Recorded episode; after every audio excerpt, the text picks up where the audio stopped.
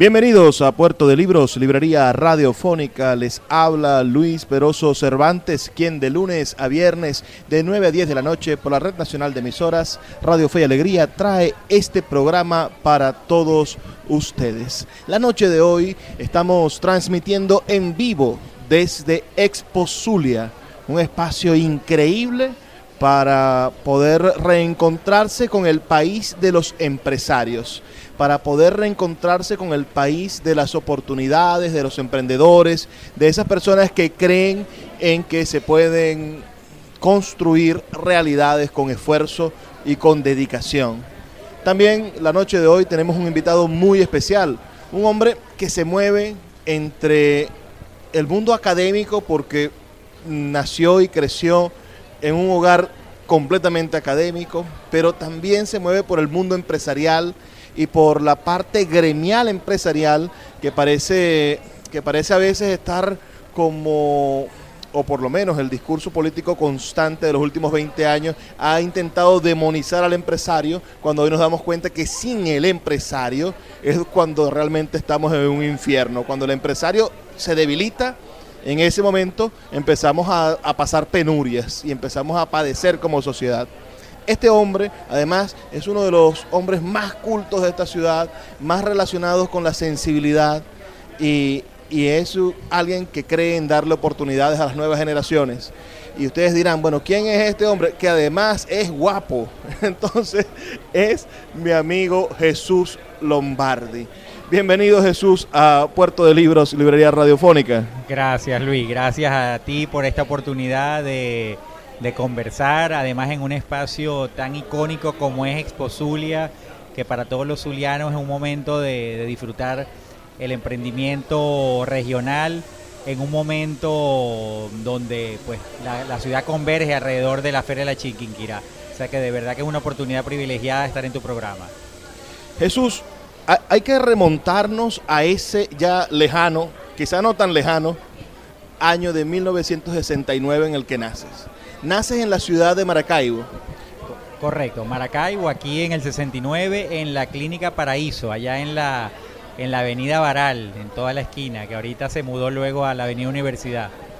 Tus padres, la poeta Lilia Boscán de Lombardi, el, el profesor Ángel Lombardi, quienes han demostrado ambos en todo su recorrido vital que se puede amar a la ciudad, se puede invertir el tiempo y la vida y al mismo tiempo de ser personajes públicos, porque eran absolutamente públicos, a también tener una familia a la vieja usanza, quiero decir, una familia con todos los valores, una familia que, mantiene las tradiciones y que prefiere permanecer unida ante todas las cosas. ¿Cómo, ¿Cómo, fue crecer primero en esa familia tan grande, ustedes son 10. Sí. mira, yo, yo te pudiera decir que el aprendizaje de vida que puedo rescatar de, ver el ejemplo que tengo en mis padres ha sido primero la particularización que nos dieron a cada hijo. O sea, a pesar de ser 10 hijos, ellos nos prestaban atención y veían cuáles eran las fortalezas, las virtudes de cada uno de nosotros por separado y eso lo trataban de acompañar. O sea, si por ejemplo, si a ti te gustaba, no sé, el fútbol, entonces tú eras apoyado en el fútbol, eras incentivado a que fueras a entrenar, o sea, había un acompañamiento en todo momento.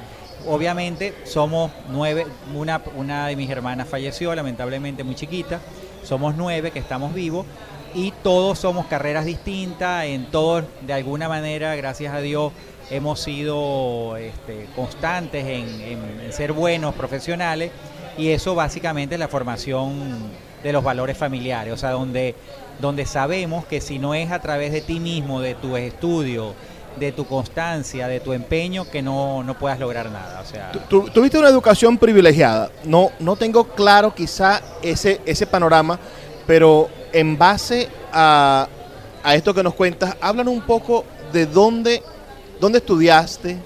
Ah, sé que tuviste la oportunidad de conocer muy niño los museos en Europa, de poder ver, entrar en contacto con múltiples culturas. Es decir, que tuviste la educación que le puede brindar un padre universitario y una madre universitaria responsables. Tus padres no eran de ninguna manera hombres y mujeres ricos, es decir, no, no, no, no eran de la, de la perseguida y demonizada burguesía, todo lo contrario. Tu papá, hijo de zapatero, joven con el oficio de zapatero, se formó en la universidad y llegó a ser el hombre que llegó a ser gracias a su conocimiento. Obtuvieron la beca ambos para viajar y tener su doctorado porque sacaron 20 sobre 20 y la universidad tenía un premio que premiaba a los, a, los jóvenes que tenían notas excelentes. Es decir, todas las oportunidades se las sudaron y a ustedes le brindaron esas oportunidades. Háblame de tu experiencia, de tu formación infantil y juvenil. Ese, ese muchacho tan preocupado por el arte, tan sensible, además tan cercano a, a tu mamá, la, la más poeta y más poética de todos, porque tu papá es un historiador bastante pragmático. Así es, fíjate, mi formación y, me honra estar aquí en Fe y Alegría, en, esta emisora, porque mi formación es jesuita, ¿sabes? Jesuítica. Yo me formo en el Colegio Gonzaga, eh, que empieza en el Milagro, luego un año se, se muda al barrio San José, a los Postes Negros, y en ese año me mudo al Colegio El Pilar. Luego toda mi, educación primaria y bachillerato fue en el Colegio Gonzaga y por un año, mientras mi padre van a hacer un doctorado en Francia, tuve la suerte o la fortuna de estar en un colegio francés y eso me permitió, como tú acabas de explicar, de tener acceso a, pues, a las grandes instituciones de museos y a tener un acercamiento a la cultura. Y ya luego, eh, a nivel profesional, ya cuando uno estudia, empieza a trabajar, pues cada vez que tenía oportunidad de viajar, este, te nutres de, todas las culturas que uno va viajando. Recorres los países latinoamericanos, algunas oportunidades pude viajar eh, a Europa y eso me permitió tener acceso a, pues a, todo eso, a los museos, a los teatros y eso de alguna manera te, nutre. Pero sobre todo, más que esa experiencia que uno va teniendo luego de adulto, está la educación familiar, o sea, estar en, en una familia, como tú dices, papá y mamá, eh, profesores universitarios con una vocación humanista, mamá profesora de letras, papá historiador, eh, es necesaria que a los hijos de alguna manera siempre les estemos, nos estaban transmitiendo todo ese conocimiento en las conversaciones diarias, no como clase, sino que uno pregunta, mire papá, que no sé, ¿qué pasó en la Revolución Francesa? Entonces para nosotros eso era una, una clase eh, magistral de una persona que obviamente estudia todos esos temas. Para nosotros teníamos acceso a esa información de manera de una conversación de un almuerzo. Entonces, eso todos los días, de alguna manera, te hace tener un bagaje cultural que no te das cuenta que lo estás adquiriendo hasta que te das cuenta que lo tienes. Y eso de, verdad que es muy valioso. Mira, abramos el, foco de salgamos del hogar y veamos el país. El país en el cual Jesús Lombardi se define como venezolano. Quizá ah, para, muchos hombres y mujeres como Polita ser venezolano quizá no, no, es algo tan importante, pero tú eres un hombre que teniendo la oportunidad de irte, te has quedado en este país haciendo empresa, haciendo familia y creyendo en el país, porque hoy, bueno, dirige una institución cultural que, que es un ícono de, de, la zulianidad y de la venezolanidad, porque es patrimonio nacional. Ah, háblame del primer momento en el que empezaste a sentir sentimiento patrio, en el que te sentiste venezolano, en el que te diste cuenta de que pertenecías a una comunidad cultural llamada país?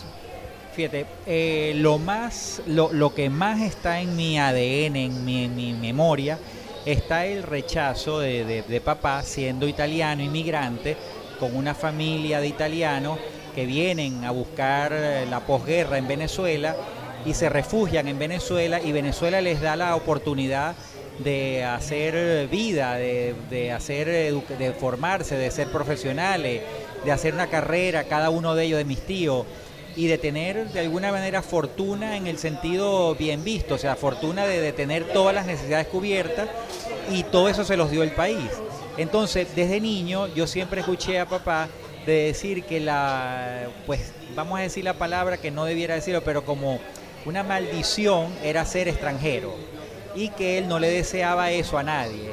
Entonces, eso de niño, crecer con eso, todos los días recordarte a pesar de ser, como te digo, sangre italiana, decir yo soy venezolano y defender el patriotismo venezolano y crecer con eso, pues obviamente me da a mí unas raíces que, que, nadie puede negar.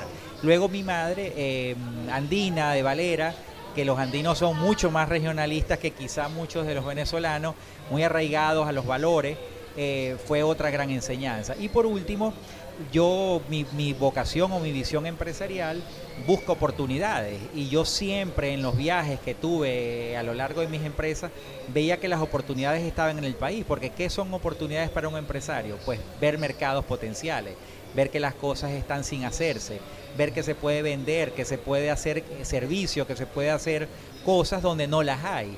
Y esa es la gran oportunidad que yo siempre le he visto y le sigo viendo a Venezuela ahora, antes como empresario en, con mis empresas y ahora al frente del Teatro Baral. O sea que es tanto lo que se puede hacer que, que, esa es la, la, ventaja de quedarse aquí en Venezuela. Obviamente, quizá el confort y la estabilidad en otros lugares se va a encontrar, pero aquí creo que mientras uno pueda trabajar y lograr ese mismo confort, pues, pues jamás me pensaría en ir. Estamos conversando esta noche con un prohombre moderno, es decir, con esta generación de relevo de los prohombres, podría decir. Si, si en la administración cultural hace, hace algunos años teníamos a una Lía Bermúdez o teníamos a un, a un Oscar Damper, hoy tenemos a un Jesús Lombardi frente al Teatro Baral. Vamos a hacer una pausa de dos minutos y ya volvemos con más de Puerto de Libros, Librería Radiofónica. Seguimos en Puerto de Libros, Librería Radiofónica, esta noche compartiendo con el arquitecto, empresario, gestor cultural, coleccionista, ah, melómano, Jesús Lombardi. Jesús, te llaman los que te quieren mito. Algunos hacen, hacen teorías de la conspiración sobre por qué te llaman mito, ¿no? Escucharle que decía, no, porque él era mamito, así todo al lado de la mamá y por eso lo llaman mito.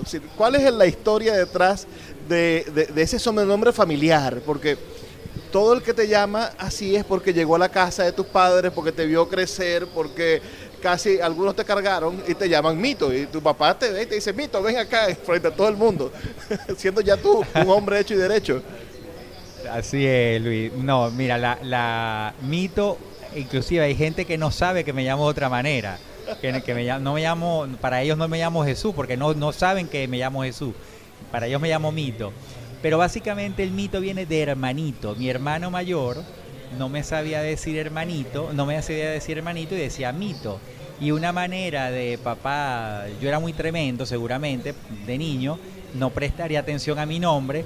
Seguramente ellos verían que le prestaba atención al, al hermanito, al mito de mi hermano, y me decían mito. Y de alguna manera eso era como que ahí yo escuchaba el don de mando de mi padre y mi madre, pero viene de ahí realmente. Y ahí quedó, quedó como, como un nombre cariñoso, pero no tiene más nada, no tiene otra significación.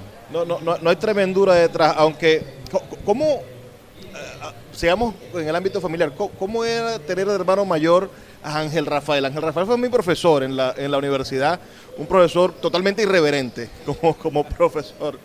Ah, ¿cómo, era de hermano mayor? Como hermano también irreverente.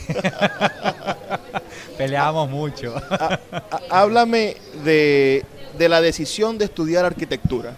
Hay un momento en el cual, bueno, se nos presenta esa difícil decisión, cientos de, de carreras. ¿Tú sabías que querías ser arquitecto o, o quizás fue un escape para conseguir la mezcla entre el arte y lo técnico. ¿Qué, pasó? ¿Cómo, ¿Cómo llegaste a estudiar arquitectura? Sí, fíjate que la, la, mente de un arquitecto, y es un, un denominador de todos los que son arquitectos o estudian arquitectura, es una mente muy pragmática, muy organizada, muy de buscar el, el orden, el equilibrio en el espacio, en, y por eso muchas veces funcionamos también en, en las cosas los trabajos empresariales, porque el empresario se supone que lleva eh, todo a un, a un método, o sea, el empresario tiene una idea, tiene una visión, tiene un sueño, y si no lo lleva a, aterrizar a, algo pragmático, pues no, logra el objetivo. Entonces, el, el, el, tema, yo siempre jugaba de niño, pues armando ciudades, con, jugué con libros, hacía que las paredes, los edificios, ponía uno un libro sobre otro, porque en la casa había muchos libros, y eso eran mis juegos, pues construir con los libros eh, los espacios que yo iba recreando y me, me agachaba y los veía adentro y me imaginaba cosas espectaculares. Luego, obviamente, cuando te toca estudiar la arquitectura, entonces, pues, te toca el cálculo, te toca todo, pero siempre enfocado en mi caso a la parte del espacio. Y luego, en mi carrera empresarial, me sirvió muchísimo ese orden. Por eso hablan de que los grandes planificadores son siempre arquitectos. Eh, y al lado de los grandes políticos, los grandes estadísticas, perdón, estadistas, siempre vas a encontrar arquitectos al lado. De hecho, hablan de que Dios fue un arquitecto porque creó el mundo y, siempre se ha creído que la arquitectura es el, pues, el creador, el que hace, el que planifica. Mira, eh, eh, el arquitecto del mundo, llaman los masones a Dios. es interesantísimo. Mira, ¿qué, ¿qué tiene tu firma en esta ciudad? Yo sé una. Tu firma está en parte de la construcción del Lía Bermúdez. Lo que pasa es que ese cuento es muy interesante. ¿Cómo, cómo está el recién graduado jovencito Jesús Lombardi en, en parte de la definición de lo que es un centro de arte, de transformar un mercado popular en un centro de arte. Pero ¿qué más lleva la firma de Jesús aquí en la ciudad? ¿Dónde está tu huella como arquitecto? Fíjate, en el edificio Fe Alegría, en la emisora, es uno de mis primeros proyectos que hice jovencito, no, no estaba, estaba apenas empezando a, a trabajar. Pero bueno, hay muchos proyectos, pero el, el, como tú acabas de nombrar, el Centro de Arte de Bermúdez fue una gran experiencia, porque en ese momento yo estaba estudiando y tenía Lía una necesidad de, tener a una persona al lado del arquitecto José Espósito, que fue el gran arquitecto del Centro de Arte de Bermúdez, que en ese momento pues la obra tenía algunos, algunas trabas y Lía necesitaba eh, pues que alguien de su confianza se enterara cuáles eran esas trabas. De alguna manera me involucré tanto que terminé yo gerenciando la obra, terminando el proyecto, terminando una cantidad de cosas que me dio un bagaje bastante importante de ver la arquitectura en un ámbito tan técnico como es el centro de arte, porque siempre la arquitectura es espacio, es forma, es mm, eh, elemento constructivo, pero en un teatro, igual que en un hospital, lo técnico prevalece, o sea, la acústica, eh, en el caso del centro de arte, todo el sistema de tramoya, el sistema de butacas que son retráctiles, todo ese, todo ese aprendizaje en hacerlo dentro de un galpón a 19 años de edad que yo tenía, fue una gran experiencia que me abrió, debo confesarte Luis, los ojos a la visión empresarial porque estando ahí me doy cuenta de que habían una cantidad de cosas que yo quería colocarle al edificio y no había proveedores.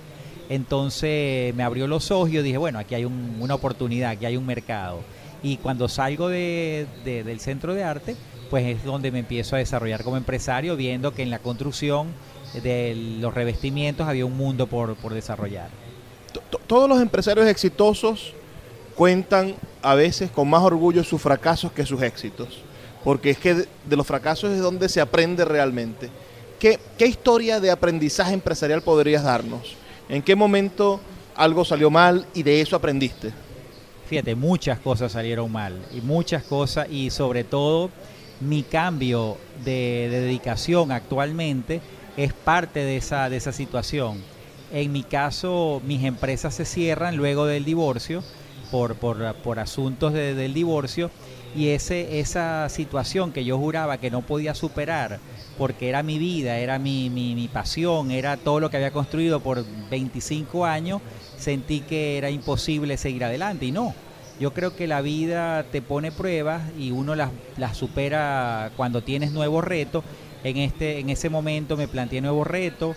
Eh, hoy en día tengo nuevos retos que son estar acompañando una gestión al frente del, del Teatro Baral y, hay mucho, o sea, con mi novia la ayudé mucho en su negocio. Eh, siempre van a haber oportunidades y siempre se abren nuevos retos cuando hay un, fracaso, un cambio de viraje en tu vida. Un, joven empresario, entonces podríamos decir, el error fue compartir el amor y los negocios, el error, es decir, eh, ¿qué, enseñanza puedes dejar de, los errores? Es decir, eh, lo bueno de la gente inteligente que aprende de los errores de los demás. No, yo creo, yo creo que cuando, fíjate tú que en, el, en, mi caso el fracaso no fue un fracaso empresarial, sino que ha sido más bien una, una coyuntura legal, que es distinto, ¿ok? Yo siempre me, me refugio en saber que mis empresas hubieran seguido funcionando y hubieran seguido creciendo, pero la coyuntura de la vida a veces te cambia, o sea, un divorcio, una muerte, un accidente te cambia tu, tu, vida. En este caso fue un divorcio, no es que los bienes estaban ahí en juego, no, no, no, sino que simplemente emocionalmente eh, la ruptura de, un matrimonio, hay cosas que no voy a comentar en este momento al aire, pero pero todo un marco legal eh, de, de, corrupción y tal impidió que yo pudiera seguir trabajando mis empresas. Y eso me al principio fue muy frustrante, pero me permitió, como te digo, abrir otras cosas, abrir nuevas oportunidades que yo sabía que podía hacer en mi vida. Que no significa que no sean nuevos emprendimientos, porque la gente cree que una empresa es siempre lo, lo, que vienes haciendo. Yo, yo he seguido haciendo muchos emprendimientos. Mira, hace un momentico en el negro hablábamos de Oscar Damper y te decía yo que impresionante la familia Damper hacer el Salón Damper una vez al año, sacar todos los automóviles del, del, concesionario y hacer una exposición de arte. Ese tipo de relaciones entre los empresarios puros, la gente de, empresas puras como estos holandeses que se sembraron aquí para, para hacer prosperidad, y, el arte y el sentimiento de devoción y de entrega a la ciudad. ¿Crees que estás hoy experimentando algo parecido a esa con esta pasión tuya empresarial, pero al mismo tiempo ahora dedicado al 100% al mundo cultural? Sí, fíjate, tener la oportunidad de una familia, un grupo empresarial, un grupo de familias, como fue el caso, por ejemplo, del Baral, que fueron un grupo de familias quien apoyó impulsar, eh, liderizado por mamá, la restauración del teatro, culminar la restauración del teatro. Al final todo empresario visionario eh, le interesa más trascender a través de la cultura que trascender del dinero, porque el dinero nadie lo ve. Eh, tú no sabes cuánto dinero tiene una persona en el banco o cuántas cosas tiene acumuladas en, en, en empresas, pero sí sabes si hace un museo, si tiene una colección importante, porque es público. O sea, después que tú tienes un legado, tú lo, lo ofreces a tu sociedad donde tú te muevas por ejemplo, si tú eres un empresario, eres una persona, no tiene que ser empresario, eres una persona que te interesa proyectar eh, algo, tú lo haces a través de la música, de la danza, y eso trasciende muchas veces mucho más que, que cosas egoístas, privadas, eh, que a veces sucede. Entonces, yo creo que esa filantropía que, nombras de, la, de Oscar Damper, eh, que le sembró a su papá, y su papá obviamente como hombre empresario dijo, bueno, sí, es preferir trascender en vez de vender carros. Fíjate que nadie se acuerda de los carros de, ellos, pero ahí está lo, lo, que dejaron con el Centro de Bellas Artes y el Bellas Artes, un grupo de familias que se acercaron en ese momento a las petroleras con Shell, que lograron gestionar la donación del terreno y la construcción posteriormente. Bueno, eso es una visión trascendente, porque ahí está, ¿cuántos niños no se han graduado de esos colegios, de ese colegio? ¿Cuántas institución, cuántas orquestas, cuántos grupos, cuántos artistas nos han presentado en esas instalaciones. Eso es tener una visión de largo plazo y trascendental. Vamos a hacer otra pausa, Jesús. En el siguiente segmento me gustaría que nos contaras la historia de cómo llegaste a ser director del Teatro Baral. ¿Qué hay? ¿Quién te invitó? ¿Cómo tomaste la decisión? ¿Con quién la consultaste? ¿O si fue automático? Todo esto al regresar aquí en Puerto de Libros, Librería Radiofónica. Seguimos en Puerto de Libros, Librería Radiofónica, este espacio que hacemos con tantísimo cariño para todos ustedes de lunes a viernes de 9 a 10 de la noche por la Red Nacional de Emisoras Radio Fe y Alegría. 23 emisoras conectadas para llegar a sus hogares con buenos libros. La noche de hoy estamos junto a Jesús Lombardi, un hombre que en su casa, en la casa en la que se crió, hay muchísimos libros, pero en su casa también hay libros y se ha dedicado a coleccionar libros de arte, se ha dedicado a buscar libros de, bueno, de su profesión, libros de fotografía, ama el libro objeto, ese libro arte, y es un coleccionista de ellos. Lo, sabemos y lo disfrutamos por esa naturaleza de que el libro no solamente sea el, instrumento serio del conocimiento, esos libros con los que se dormía Alicia de Alicia en el País de las Maravillas, sino el libro ilustrado, el libro profundamente hermoso. Jesús, queremos llegar a la verdad. ¿En qué momento? ¿Quién te ofrece ser director del teatro? Ah, imagino que fue alguien genial que se le ocurrió una solución verdaderamente maravillosa que le ha traído mucho beneficio a la ciudad. Pero ¿quién fue? ¿Con quién lo consultaste?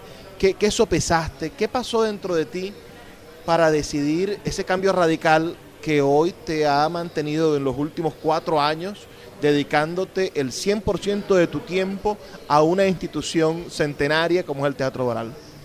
Mira, fueron dos cosas. La primera, yo formaba parte del consejo directivo como director representando a la Universidad del Zulia, un consejo directivo eh, plural, y había una crisis en, en la institución, había una crisis en el Teatro Baral, estamos hablando del año 2019 y en la crisis se estaba planteando un cierre técnico del teatro por problemas presupuestarios, eh, problemas del aire acondicionado que tenía muchos años sin funcionar, eh, un equipo, bueno, en fin, problemas. O sea, un problemas como cualquier institución pueda tener. Estando yo en la directiva, yo recordé eh, el esfuerzo de mucha gente impulsado por mi madre en el momento de la restauración y la reapertura. Bueno, y ahí quedó eh, la primera reflexión. Pero casualmente ese fin de semana yo llevo a mamá mm, al teatro, ya estaba un poquito enferma, eh, antes de unos meses antes de morir, eh, y la llevo al teatro y ella llega al teatro y lo ve muy deteriorado, muy, muy, muy deteriorado. Como te digo, entra y no había aire acondicionado, se siente y sudaba, pero el espectáculo que, vimos, que no se me olvida, fue un espectáculo de gimnasia rítmica, bellísimo, una cosa impresionante. Y mamá disfrutó mucho el espectáculo y cuando salimos, que había un grupo de personas del teatro que la querían conocer, ella me dice, como reflexión, me dice, mira, no estás haciendo nada por este teatro. Y eso para mí me movió pues el piso de decir es verdad. O sea, yo formo parte de un consejo directivo, yo soy parte responsable de esta, de esta institución y yo soy responsable como ciudadano que, cualquiera de esta ciudad pues que debe velar por este, este teatro tan bello que todos nos valoramos de, que esa es nuestra identidad. Entonces, en la próxima directiva eh, hice una crítica constructiva al consejo directivo de que no estábamos haciendo lo correcto y me hicieron un reto, como diciendo, bueno, ajá, no hay, no hay, eh, todas esas ideas que nos estás proponiendo no las puede, no las podemos materializar.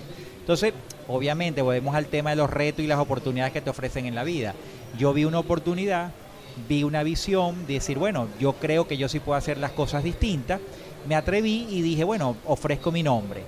Afortunadamente el consejo directivo eh, quizás no tenían otro candidato y me, dieron la, oportunidad de, llevar la dirección general y estamos hasta el sol de hoy, pues hemos, yo creo que hemos hecho bastantes cambios en cuanto a la, visión gerencial que tiene que tener el teatro se lograron con muchos apoyos privados eh, recuperar muchas cosas de la infraestructura y seguimos en un constante recuperar espacio.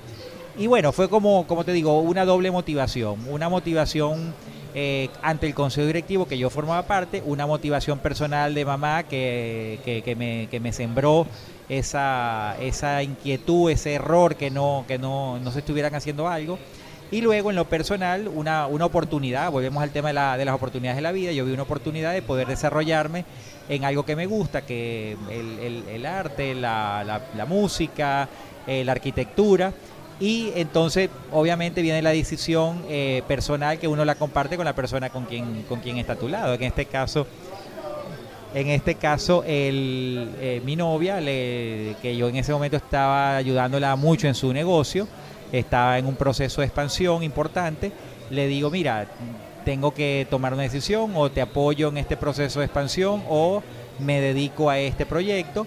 Y ella, viendo también la trascendencia y el compromiso que yo debía tener, me dice, mira, te apoyo en la decisión que, que tú, tú quieras. Y yo tomé la decisión de irme por el Teatro Baral. Obviamente, si desvincularme de alguna manera en, en lo que ella hace, pero mi vocación y mi dedicación y mi, mi, visión en este momento está en un proyecto que creo que, pues me, está marcando bastante la vida y, todas las personas que me acompañan creo que también están siendo marcadas por porque estamos haciendo cosas importantes por la ciudad. Bueno, para, para los que no lo sepan, tu mamá fue la presidenta fundadora de, de la Fundación Teatro Baral, esa institución que crea la universidad para rescatar el teatro, para construir en el teatro un espacio para la ciudad. Ah, Pero ella decidió no ser la presidenta de la funcionalidad del teatro. Ella decidió fue, es decir, todo su trabajo, casi 10 años, fue buscar los recursos, conseguir a la gente adecuada, armar la estructura y abrir el teatro. Una vez abierto el teatro, ella entrega el legado. Ese legado tarda casi 20 años en llegar a tus manos.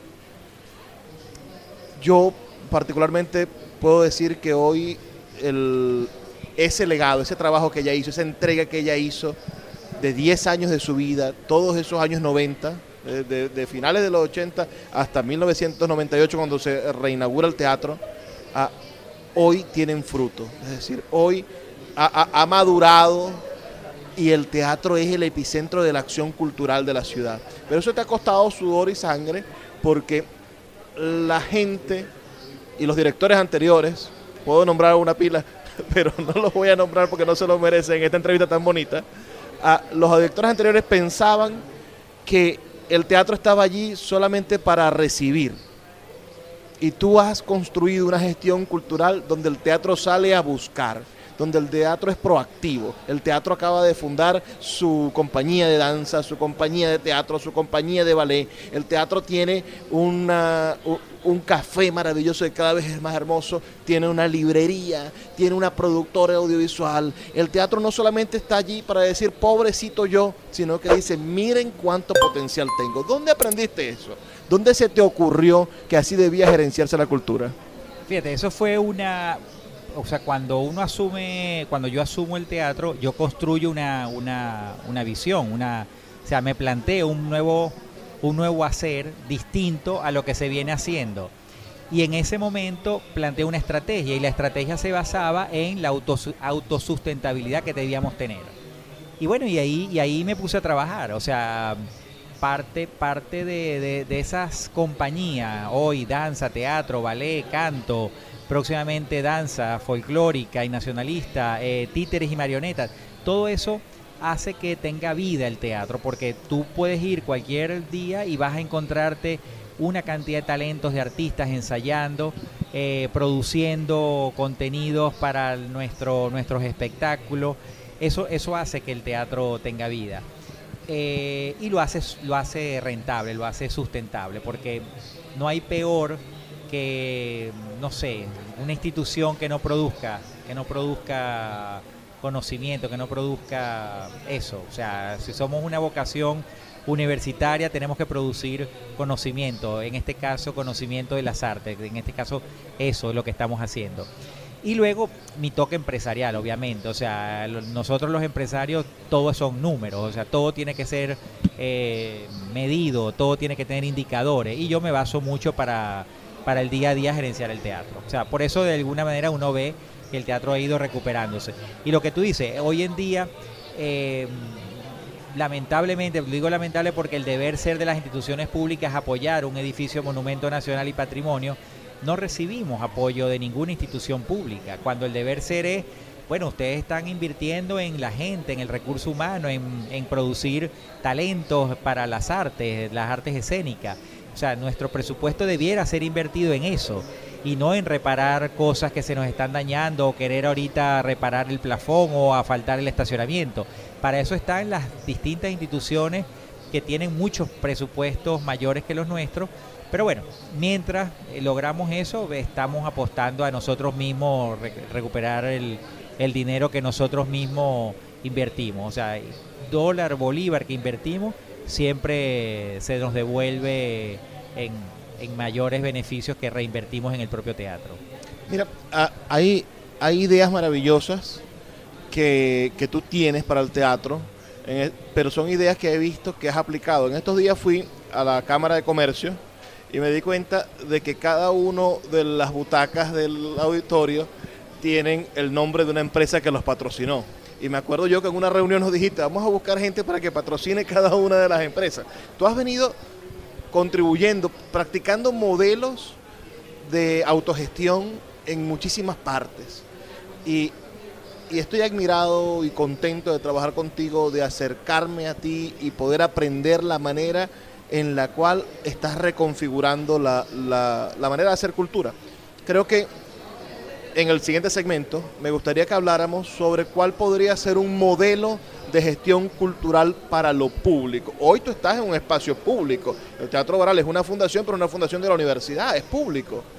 Y yo creo que quienes están en la Dirección de Cultura, quienes están en la, en la Secretaría de Cultura del Estado, quienes están en la Dirección de Cultura de la Universidad del Zulia y quienes están en el Ministerio de la Cultura del país, podrían aprender un poco del modelo de gestión cultural que se está desarrollando en el Teatro Baral y sobre todo llevarlo a la acción legal. Es decir, nosotros tenemos que reformar nuestras leyes para poder tener un modelo realizable no un modelo confiscatorio, porque la cultura como modelo de confiscación, de te están obligados a darme tanto, parece que no funciona. Pero nos toca hacer una pausa, son dos minutos para escuchar los mensajes de Radio Fe y Alegría y ya volvemos con el último segmento de esta entrevista con Jesús Lombardi, el director del Teatro Baral de Maracaibo. Seguimos en Puerto de Libros, Librería Radiofónica, ya en nuestro último segmento de esta entrevista con el arquitecto Jesús Lombardi, director del Teatro Baral de Maracaibo desde hace unos cuatro años. Yo le comentaba a Jesús, y ustedes mismos saben un poco mis inquietudes. Estoy en una cruzada. La cruzada es que tenemos que tener, primero, ideas realizables de la cultura y que estas ideas vayan a convertirse en ordenanzas, en leyes regionales y en leyes nacionales. Existe una ley orgánica de cultura que es inaplicable. El gobierno promulgó, el mismo chavismo promulgó una ley orgánica de cultura y no la cumple. No la cumple porque hay un Fondo Nacional de Cultura de tantos cientos de millones de bolívares que nunca se hace y que es letra muerta. Existe en, una ley regional de cultura que promulgó también el chavismo con Arias Cárdenas. Promulgaron una ley regional de cultura que dice que hay un porcentaje del presupuesto regional que debe de ser aplicado al, a la cultura. Es decir, hablan del 5% de todo el presupuesto regional a la cultura. Y, ni Arias Cárdenas ni nadie ha querido aplicar eso. ¿no? Y ahora, bueno, el presupuesto eh, reconducido del, Estado es, una minucia realmente. No creo que llegara a, a, ser significativo, aunque el 5% siempre suena jugoso. Y en, a nivel municipal en Maracaibo tenemos un problema, tenemos una ordenanza del año 2005 que en el, su segundo artículo ordena la creación de Funda Cultura y en el año 2012 disolvieron Funda Cultura. Entonces, del artículo 2 para abajo no existe, no se puede hacer nada porque no existe Funda Cultura. Entonces, estamos acostumbrados a que la cultura debe de depender del Estado, a que todo grupo que se presente debe tener un subsidio del Estado, a que el Estado debe de ser en el, peor de los casos, lo que sucede hoy, el Estado es el gerente cultural, el Estado es el productor artístico, el Estado es el manager, el Estado es el que hace la gira de medios, el Estado hace todo y finalmente cada vez que el Estado quiere hacer todo, lo hace todo mal. Por eso tenemos la poquedad que tenemos a veces en, el mundo, de, de la agenda cultural constante que depende del financiamiento del Estado. Entonces, yo creo que debemos de, aprovechando que la ley de cultura está por allí, aprovechando que la ordenanza de cultura de Maracaibo está vencida, deberíamos montarnos los artistas, los intelectuales, la gente dedicada a la cultura, los gestores culturales, en armar una ordenanza que sí logre ser realista con un modelo de cultura en crisis y que permita que los recursos que un municipio, por ejemplo, el municipio de Maracaibo maneja cerca de 4 millones de dólares al, mes en, en, dinero de todos, ¿no? En cada una de las cosas que usted va a comprar en una tienda, esa tienda, si paga IVA, paga impuestos municipales que son 3 o 4%. El IVA son 16 y el resto son impuestos municipales. Esa gente, ese recurso, debería de tener una administración real que pueda ser decidida por los ciudadanos y que existan mecanismos para obtener beneficios culturales. Una agrupación cultural cualquiera, un grupo de danza, va al teatro, es decir, pueda presentar al municipio un proyecto de una obra y que sea financiada o cofinanciada por el Estado con los recursos de todos, porque cada vez que alguien va a ver un espectáculo en el Teatro Baral paga impuestos y esos impuestos van al municipio. Queremos decidir qué pasa con eso y que esté reglamentado, que no dependa de cómo amanece el director de cultura o cómo amanece el jefe de la caja o cómo o, si le va bien o mal a la secretaria de cultura en su vida. No se trata del humor, se trata de que hay que cumplir una ley. Y la ley es lo que construye civilidad. Esa es mi cruzada. Ahora, esa es simplemente el deber ser, pero ese deber ser tiene que estar lleno con algo real. Y ese algo real creo que tiene que ver con el modelo de gerencia cultural que propone el Teatro Baral, donde sin apoyo en este momento, del, o con un apoyo mínimo del Estado, de las municipalidades ah, y de la universidad, que es su, su, ente titular, tutelar, que no tiene recursos la universidad, bueno, ha logrado recuperar su fachada, ha logrado recuperar su plafón, tiene una programación constante propia. Acabamos de celebrar el Día Nacional del Teatro con una obra de actores del Teatro Baral. Es decir, hay una forma de hacer las cosas y de que sea sustentable, de que sea real, de que sea palpable que se pueda hacer cultura. ¿Cómo plasmar eso en una ordenanza, Jesús? ¿Cuál es el modelo que crees tú que podamos convertir en ley y que puede ser el patrón a seguir para esta ciudad y para todas las ciudades de Venezuela?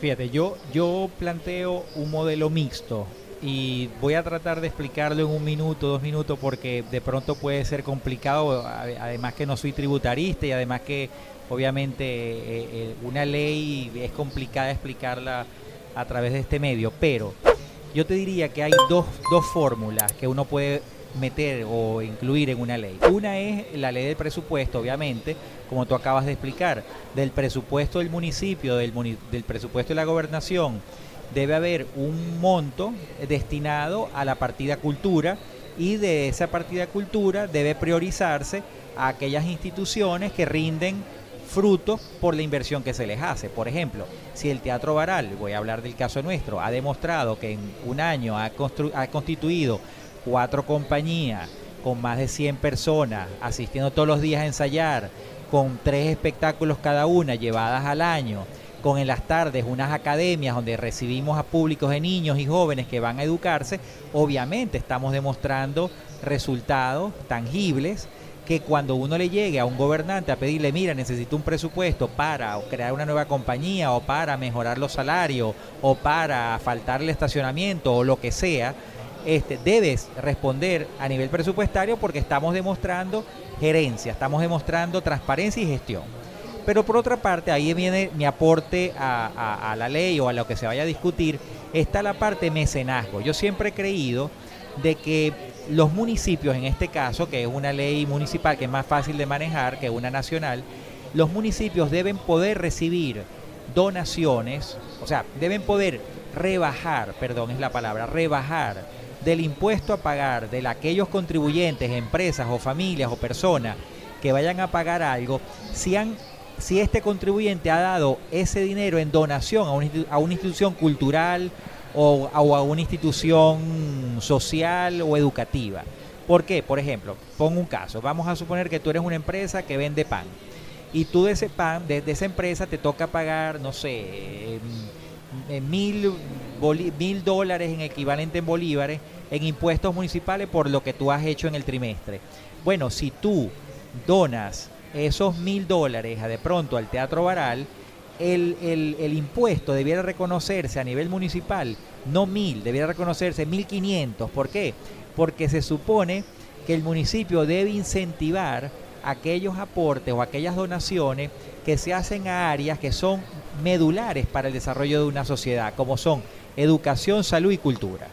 Entonces, si tú fomentas ese tipo de contribuciones, obviamente las, las, empresas se van a ver motivadas a invertir un recurso que además van a ver, van a monitorear, porque ellos pueden decir, mira, yo te voy a donar esos mil dólares en, en bolívares equivalentes, te los voy a donar para tu infraestructura, pero además quiero que mis niños y de hijos de los trabajadores pues vayan a clases de canto y danza. Entonces, viene, viene ahí una sinergia bastante interesante que se empieza a generar porque las instituciones empiezan a salir de la propia sede donde están. Por ejemplo, yo Teatro Baral, si yo tengo esa posibilidad de recibir dinero que va a ser reconocido como pagos de impuestos ante el municipio, pues yo empiezo a hacer núcleos del Teatro Baral en toda la ciudad. ¿Por qué? Porque a mí me interesa que mis maestros pues no tengan que llevar, llegar hasta el teatro, sino que si viven en la parroquia, no sé, este, Olegario Villalobos, en la parroquia Santa Lucía, pues hagamos instituciones ahí del propio teatro que de alguna manera me permitan a mí, primero, reconocer buen talento que luego se pueda llevar a nivel profesional. Segundo, le doy un espacio de esparcimiento y de formación a tantas comunidades. Y tercero, el municipio está generando una cantidad de conocimiento, una, cantidad de, movimiento en la ciudad cultural que es lo que al final de cuentas saca a, las sociedades de los, problemas. Porque un chamo que va a estudiar música, un chamo que va a estudiar o a hacer un deporte o a estudiar en un colegio, pues una persona que en el futuro va a ser una persona de bien, va a ser una persona que le va a aportar al desarrollo de un país. Entonces, volvemos al tema, la ley debiera ser de incentivos fiscales muy sencilla, simplemente que el monto que, se pague sea reconocido como mayor. ¿Por qué? Porque tenemos que incentivar pues que estas instituciones puedan recibir bajo presentación de proyectos recursos de manera directa y no esperando, obviamente, como tú acabas de decir, presupuestos rígidos de instituciones que obviamente las reconocemos, es difícil de manejar eh, presupuestariamente una alcaldía, una gobernación en un país inflacionario, un país con evasiones fiscales muy grandes, un país dolarizado, entonces eso hace inviable que, que la empresa se vea motivada a pagar, pero la empresa sí se ve motivada a pagar si lo ve, si lo ve cercano ve el fruto de su, de, su aporte en algo que va directo a, su, a sus trabajadores, a su, a su, a su comunidad o, a, la ciudad misma. Entonces, no sé, yo lo veo como muy sencillo. E, e, es la eh, libertad de elegir en qué quieres invertir tus impuestos. Es el principio de la libertad. Seguimos con un Estado que confisca nuestras libertades y debemos ir hacia un Estado que nos permita ser felices, y que nos permite elegir en qué queremos gastar nuestros impuestos. Así es, y no, y sobre todo algo muy importante, el, el político ¿qué es lo que busca? Busca es el desarrollo de, de donde esté como eh, político. En discurso. Eh, eh, no, no, pero en, la, en, el fondo, fondo, un verdadero político lo que busca es la prosperidad de una, de una zona. Si es el espacio una ciudad, una ciudad, si es una parroquia, una parroquia, si es un edificio, un condominio, pues tu condominio, si es un estado, un estado, un país. Entonces, si ese es el objetivo de un político, que es buscar el progreso, buscar el desarrollo de una sociedad, una comunidad, eh, está comprobado por, por la experiencia de, la historia de la humanidad que cuando tú inviertes en cultura, educación, salud, deporte, la sociedad avanza. ¿okay? Eh, Hay progreso. Eso nos toca despedirnos. Ya es hora verdaderamente de irnos. Yo creo que deberíamos hacer otro programa muy pronto. Ahora que te vas a titular como locutor, creo que será una buena experiencia. Ah, y quizás hacer el podcast del teatro oral que tanto, que tanto tiempo lo hemos, lo, hemos pospuesto, pero creo que sería maravilloso. Gracias por estar aquí con nosotros, gracias por compartir esta noche con la audiencia de Radio Fe y Alegría. Una palabra para finalizar, Cotica muchísimas gracias Luis por la oportunidad y, mi mensaje siempre es apoyar todo lo que sean iniciativas deportivas, culturales y sociales en general. Escucharon a Jesús Lombardi.